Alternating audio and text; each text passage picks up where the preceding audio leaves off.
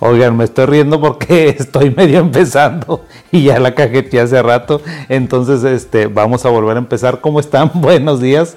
Gusto en saludarles a todo nuestro auditorio con este programa que hacemos aquí desde Neuropsique, desde nuestras instalaciones navideñas, muy ad hoc con este mes decembrino, mes de contrastes.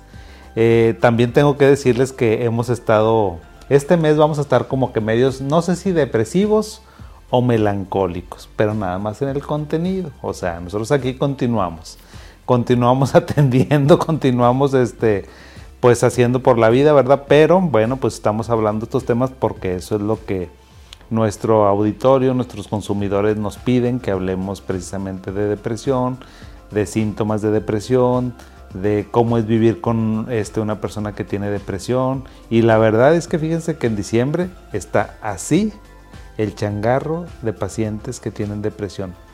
El tema que tengo hoy, este, tenemos un tema muy interesante que cuando me lo sugirieron se me hizo muy padre y dije, a ver, ¿por qué no hemos hablado? Ya tengo un chorro de tiempo en esto de las redes sociales, dije, ¿por qué no hemos hablado de cómo es vivir con una persona que tiene depresión? Bolas, don Cuco, dije, ¿sabes qué? Tenemos que tratar ese tema porque es muy importante. Es súper importante porque yo tengo que decirles que las enfermedades pues, realmente no se viven solas. O sea, cuando estás feliz, transmites felicidad a tu pareja, a tu familia, a tu papá, tu mamá, tu esposo, tu esposa, ¿sí o no? ¿Te la pasas chido? Está chido el ambiente. Si tienes una enfermedad, pues no está padre la situación. Si tienes depresión, menos. Les platico de dos, dos situaciones que tengo y luego les contexto porque el tema de hoy va a ser cómo vivir con una persona que tiene depresión. He recibido muchas personas, pero me, eh, ahora cuando estaba escribiendo, cuando estaba pensando en cómo vamos a hacer este programa, me acordé de dos personas en particular. Una mujer como de en sus cuarentas, en sus cuarta década de la vida, mamá de dos hijas, con una depresión espantosa, horrible. Y el esposo ahí está al pie del cañón, ahí está al pie del cañón, ahí está al pie del cañón. Entonces me acordé mucho de él. Porque una pregunta que él me hacía es cómo vivo con mi esposa y cómo atiendo a mis hijas y cómo sigo con mi trabajo, doctor, dígame cómo. Entonces, pues de ahí, este, por eso este tema me acuerdo mucho de él. Y luego otro, otra, otra persona, una persona ya entrada en años, setenta y tantos años, la trae la hija, porque dice, doctor, como que me cambiaron a mi papá, no sé, es otro. ¿sí? Entonces, bueno, realmente es muy, muy difícil, no es nada fácil vivir con una persona que tiene cero ánimos, que no tiene ánimos de hacer nada y que todo el tiempo está triste. ¿Te puedes imaginar esa película? O sea, te puedes dar cuenta cómo, cómo sería vivir con una persona que no se ríe, que no habla, que llora, que está triste, que está ansiosa, que está muy desesperado, este, que no tienes ganas de hacer nada, que te dice que la vida no tiene sentido, es horrible. Hasta ahorita que lo estoy platicando como que me da algo. O sea, realmente es muy fuerte vivir con una persona que tiene depresión. Entonces, este, porque cuando sucede eso, fíjate, cuando estás con una persona, alguien muy cercano a ti que tiene depresión, pasan dos cosas. Una es, o te enfermas igual que él o ella, y me dicen, oiga doctor, la depresión se contagia, pues así como en el término de contagiosidad, como por ejemplo contagiosidad de la influenza, ahorita que es tiempo de influenza, pues en, de ese, en ese medio, de ese mecanismo, pues evidentemente que no. No se transmite de esa manera porque la depresión no es ni un virus ni una bacteria que se pueda transmitir de una persona a otra. Pero ¿sabes qué? El estado de ánimo, el alma, el espíritu, eso sí se transmite y se, tan se transmite que a lo mejor cuando ustedes me pueden ver que a veces estoy pues muy echado para adelante y otras veces estoy medio apagado. O sea, se transmite, el ánimo se transmite. Entonces, si estás 24/7 con una persona, ahí les encargo, es muy difícil. La verdad es que yo los entiendo y, me, y mi reconocimiento. Entonces, pasan dos cosas. O te enfermas si vives con una persona que tiene depresión, o la otra es, ¿sabes qué? Ojos que te vieron ir, ¿cuándo te verán volver? Es decir, te separas te vas, te aíslas, porque es muy difícil. Entonces a veces la depresión es una fuente de ruptura familiar, de a lo mejor que los hijos o el esposo o la esposa se tratan de poner distancia porque se sienten muy mal. u otra cosa es, están deprimidos junto con él. Entonces, para que no nos pasen esos extremos, ¿sí? Porque vivir con una persona que tiene depresión no son buenos los extremos, ni una ni otra. Entonces, ¿sabes qué? Hay que este, buscar un punto de equilibrio y para eso te voy a dar ocho consejos. Pero primero déjame te digo cuáles son los síntomas de la depresión, aunque seguramente en muchos de mis videos, en muchas de las redes sociales, tú vas a encontrar información de Spotify. Por cierto, aprovecho porque en, en Spotify, mi Spotify la tengo muy olvidado y me dijo mi productor, doctor, siempre menciona todas las redes sociales y el Spotify no, así que también ahí estoy en directo, por favor búsquenme porque con razón hace tiempo, fíjate que no tengo comentarios de esa red social. Pero entonces, ¿cuáles son los síntomas de la depresión? De cualquier depresión. Nos sentimos tristes, tenemos pérdida de interés, no queremos hacer nada, nos sentimos cansados, nos sentimos culpables sin ningún motivo, tenemos baja autoestima, tenemos problemas de sueño, no queremos comer, nos sentimos cansados, fatigados, con mucha ansiedad, no podemos trabajar. Entonces los síntomas son muy feos. Entonces, ¿qué es lo que tenemos que hacer? ¿Cuáles son los ocho tips? ¿Cuáles son los ocho tips que debes de, tú seguir si convives o vives con una persona que tiene depresión? Lo primero es que te informes.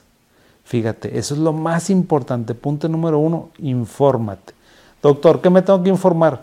Pues qué es la depresión, cuáles son los síntomas. También infórmate de cómo afecta a la persona, este, para que no digas, porque necesitas ver cómo afecta a esa persona, porque tú puedes ver, capaz y que yo tengo depresión, y tú ni te das cuenta, porque vas a decir, pues el doctor se mueve muy bien, el doctor este, habla bien, eh, digo, puede ver, puede escuchar. A veces las personas piensan que la depresión se ve, pero no es cierto. O sea, uno tiene que ser un experto para eh, detectar ciertos síntomas de la depresión. La depresión, ¿saben qué? Se siente. ¿Dónde se siente la depresión? No sé, la depresión se siente en muchas partes, pero a veces las personas me dicen, doctor, yo siento la depresión aquí. Mire, aquí siento un hueco, como que nada me llena. Otras personas me dicen, ¿sabe qué, doctor? Yo como que siento la depresión en todo el cuerpo, la siento pesada. Entonces, la depresión se siente, pero no se ve. No es como alguien que tiene una fractura y que está en la cama y está acostado y le dicen, quédate ahí tres meses. Ah, pues ahí andan todos hacendosos y ayudándole porque eso lo ven y porque dicen, ok, no puedo hacer nada. Bueno, es lo mismo con la depresión. La depresión las personas tampoco pueden hacer nada. Entonces, lo más importante es que te informes.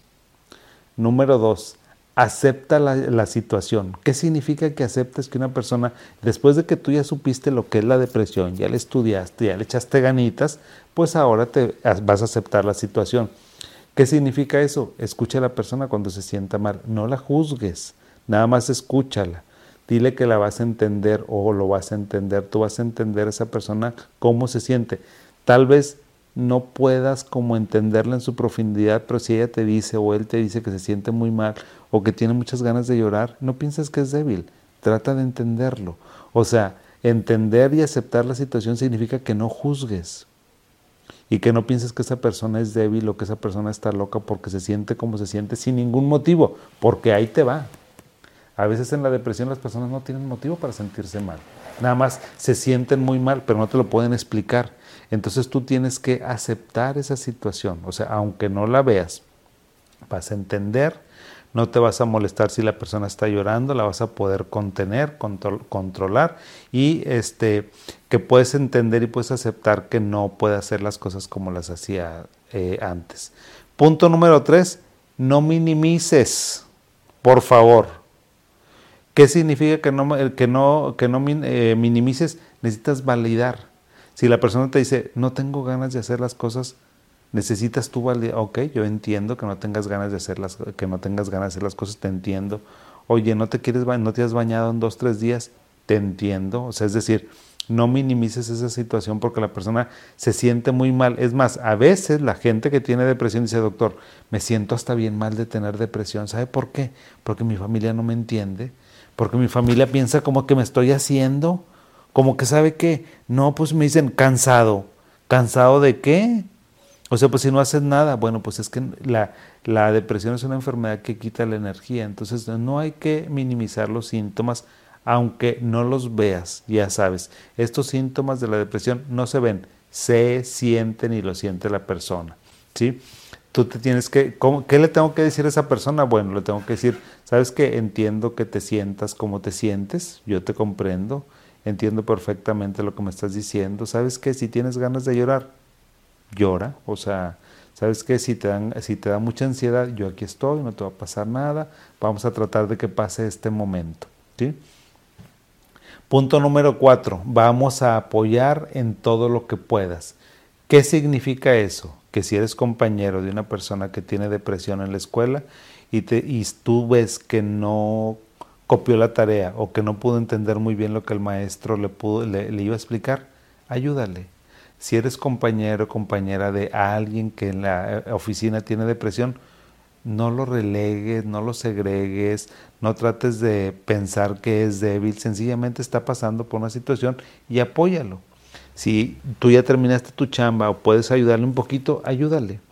Fíjate, este, este señor que les estoy diciendo, este esposo, él pues la verdad es que se hizo cargo de la casa, se hizo cargo de las niñas, o sea, él de repente decía, ¿sabes qué? Hablaba, por ejemplo, él le hablaba, oye, este, a hacer de comer, porque él venía, tenía que venir a la casa pues para ver a sus hijas, pues están chiquitas.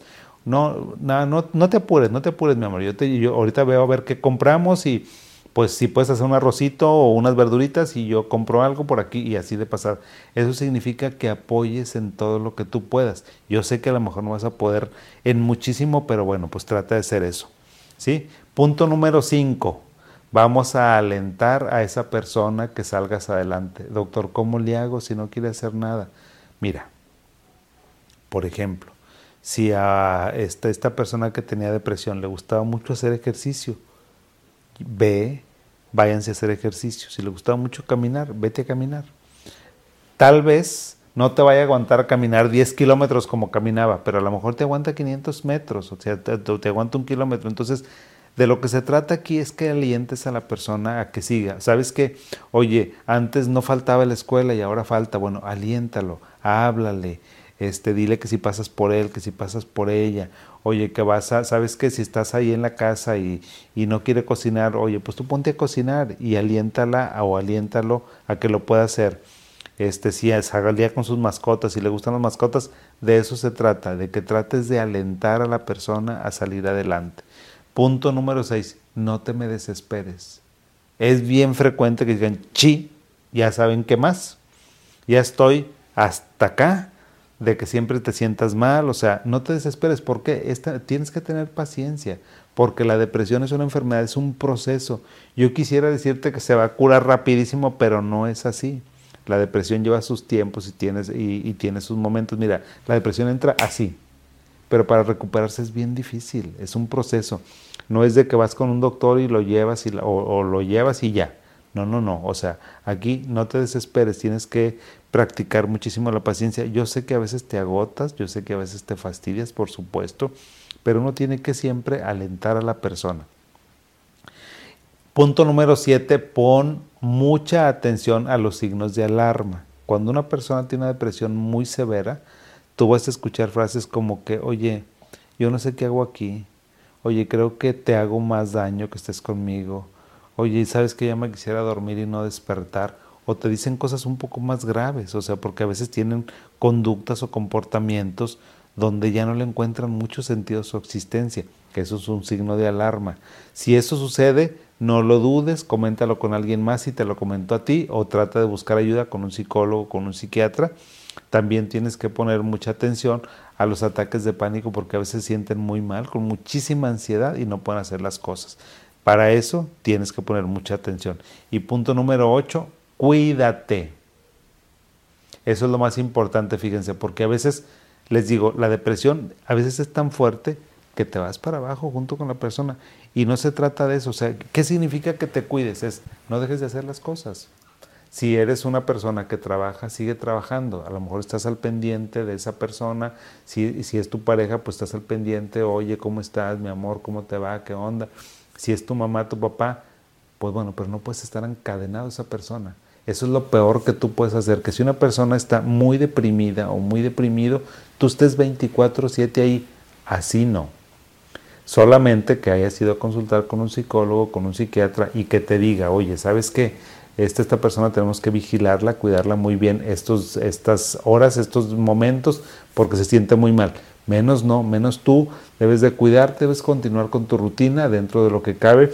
Si estás trabajando, no dejes de trabajar.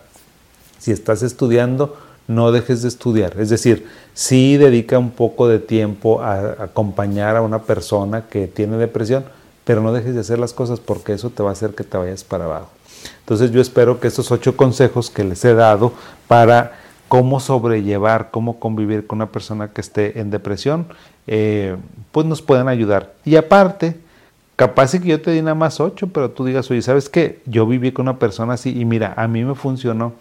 A veces eso me gusta mucho de mis redes sociales, que me dicen, ¿sabe qué, doctor? Yo tenía lo que usted dice, pero yo salí adelante de esta manera. O sea, y me dicen cosas a veces muy importantes. Entonces, cuando una persona está en ese, en ese momento, en ese ciclo de su vida con una depresión muy fuerte, a veces se encuentran elementos que los psicólogos o los psiquiatras ni nos imaginamos que les ayudan. Entonces, si tú ves que hay otros otros ocho tips aparte de estos, échamelos por ahí en todas mis redes sociales, empezando, ya saben, ahora sí no voy a dejar afuera Spotify, este, ¿qué más me dijeron? TikTok, Instagram, eh, YouTube, nuestra plataforma, en todas las redes sociales nos van a encontrar, por supuesto, aquí en mi consentido Facebook. Muchas gracias, espero que disfruten este programa. Espero que se les haga interesante como a mí. A mí se me hace que tenemos que seguir hablando, difundiendo, entendiendo lo que es la depresión en todas sus acepciones. Como en esta ocasión fue cómo vivir con una persona que tiene depresión.